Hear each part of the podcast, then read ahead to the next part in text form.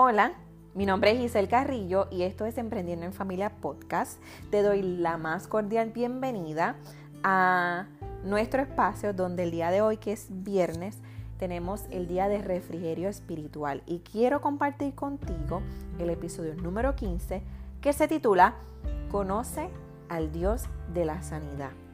Así que quiero compartir un pequeño testimonio contigo cuando tenía apenas dos meses de casada, entiéndase que estaba todavía en mi honeymoon, eh, yo me tomé un medicamento que normalmente lo hacía mensualmente en mi periodo menstrual.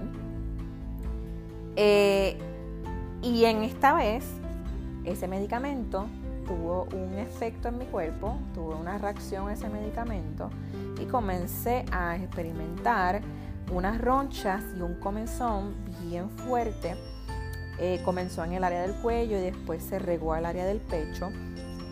Eh, en ese momento también me encontraba cursando el segundo semestre de mi último año en bachillerato, que había mucho estrés, había, este, yo básicamente estaba full time en lo que era mi práctica. Al segundo día de, de haberle experimentado ¿verdad? esa reacción, decido ir al dermatólogo porque la cosa iba empeorando. El dermatólogo pues me comienza a tratar como si fuese una urticaria, me da unos medicamentos, eh, me salían más ronchas, la ropa casi no la soportaba, sentía que mi cuerpo literalmente se estaba quemando. Las rochas empezaron a esparcirse por todo el cuerpo y comenzaron a formarse bolsitas en áreas donde más mucosa tenía. Entiéndase los ojos, el área alrededor de los ojos, la nariz, la boca, las partes, eh, las genitales. Y ya en la tercera visita al dermatólogo, que fue un viernes, el médico me dice, Giselle, esto es serio. Y me tuvo que referir a otro dermatólogo.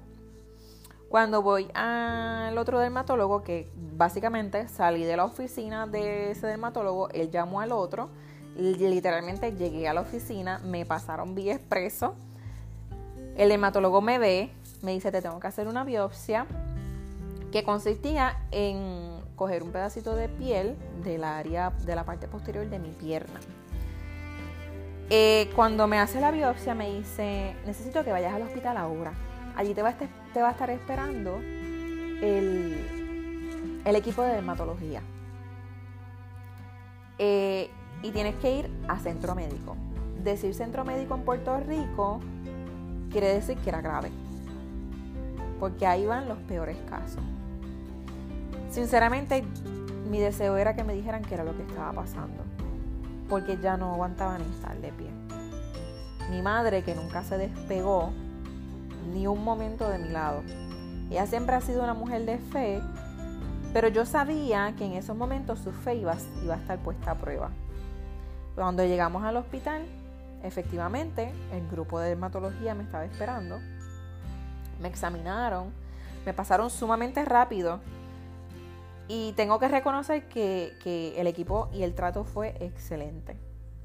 Pero llegó el momento del pronóstico, algo que no fue muy alentador. Eh, una de las dermatólogas del equipo me dice, Giselle, tienes el comienzo de un síndrome que se llama Steven Johnson. Esto solamente le da a una persona en un millón. Y lo que se espera es que llegues a una etapa que se llama la etapa TEN, donde se te va a caer toda la piel. Vamos a tener que transferirte la unidad de quemado para tratarte como una quemadura. Puedes perder la visión, puedes perder alguna extremidad, alguna extremidad y puedes perder hasta la vida en caso de que adquieras alguna infección por la piel de haber estado expuesta. No hay cura, pero podemos intentar subir tu sistema inmunológico con una inmunoglobulina eh, que va a ser ¿verdad? por vía intravenosa, para que puedas, tu cuerpo pueda enfrentar, tu sistema inmunológico pueda enfrentar esta, este ataque que está teniendo en estos momentos por este síndrome. El rostro de mi madre se transformó y desapareció por un momento. Déjame decirte que no es fácil. Tú escuchas que, lo digo y, me da sentimiento. Eh, no es fácil tú escuchar que dicen que tu hijo o tu hija puede morir por lo que está, por lo que está pasando. O que puede perder una extremidad. O que simplemente no va a ser igual que antes. Al rato, mi esposo me dice, asombrado, Giselle, en la sala de espera hay un montón de hermanos de la iglesia orando y clamando por ti. Mi mamá, al escuchar el pronóstico, su respuesta fue acudir a su iglesia, que oraran por mí y por mi sanidad. Quizás ella no tenía las fuerzas en ese momento, pero como dice la palabra, ¿está alguno enfermo entre vosotros? Llame a los ancianos de la iglesia y oren por él, ungiéndole con aceite en el nombre del Señor. Y la oración y, y la oración de fe salvará al enfermo y el Señor lo levantará. Y si hubiere cometido pecados, le serán perdonados. Esto lo dice en Santiago 5, 14, 15. En ese momento, quizás mi relación con, con el Señor no era la mejor. Siempre le tenía temor al Señor, pero me había desviado de sus caminos. Aún así, Él fue tan grande y tan misericordioso. Al día siguiente, cuando hacen la visita rutinaria, la dermatóloga me ve y me dice, Giselo, y se supone que te estuviésemos pasando la unidad de quemado, pero no ha progresado. Y eso quiere decir que ya el síndrome se ha detenido. De ahora en adelante deberás ir mejorando. Sinceramente es un milagro. Escuchar eso de un doctor no es muy común. Decir que tú eres un milagro. Cuando me mandaron a parar, mis piernas se comenzaban a poner negras. E iba subiendo hasta que mi piel completa se oscurecía, algo que nadie podía explicarme qué era lo que estaba pasando. Yo digo ahora que era la sangre de Cristo que me estaba limpiando, sanando y purificando. Desde ese momento comenzó un proceso de sanidad física y sanidad espiritual. Dios me sanó cuando los médicos no podían hacerlo, pero no tan solo eso, sino que perdonó mis pecados. Hoy puedo ser testimonio vivo del Dios de la sanidad.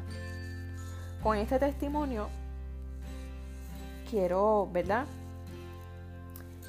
que conozcas ese Dios de la sanidad. Que quizás a lo mejor cuando tú no tengas las fuerzas para orar, siempre va a haber alguien que pueda orar por ti. Que puedes acudir a tu iglesia, puedes acudir a algún hermano en la iglesia para que ore por ti y por tu sanidad. No tan solo física, sino también espiritual. Déjame orar por ti. Padre, reconocemos que tú eres el Dios creador de la vida, del mundo y los que habitamos en ella. Hoy invoco tu presencia en cada hospital, en cada casa, donde se encuentre alguien enfermo y que ellos puedan hoy conocer al Dios de la sanidad. Pero sobre todo que reconozcan que tú nos libras de todo pecado, que es la enfermedad más grande que una persona y más letal que una persona pueda tener. Hoy te pido por esas personas enfermas o que estén pasando por algún dolor.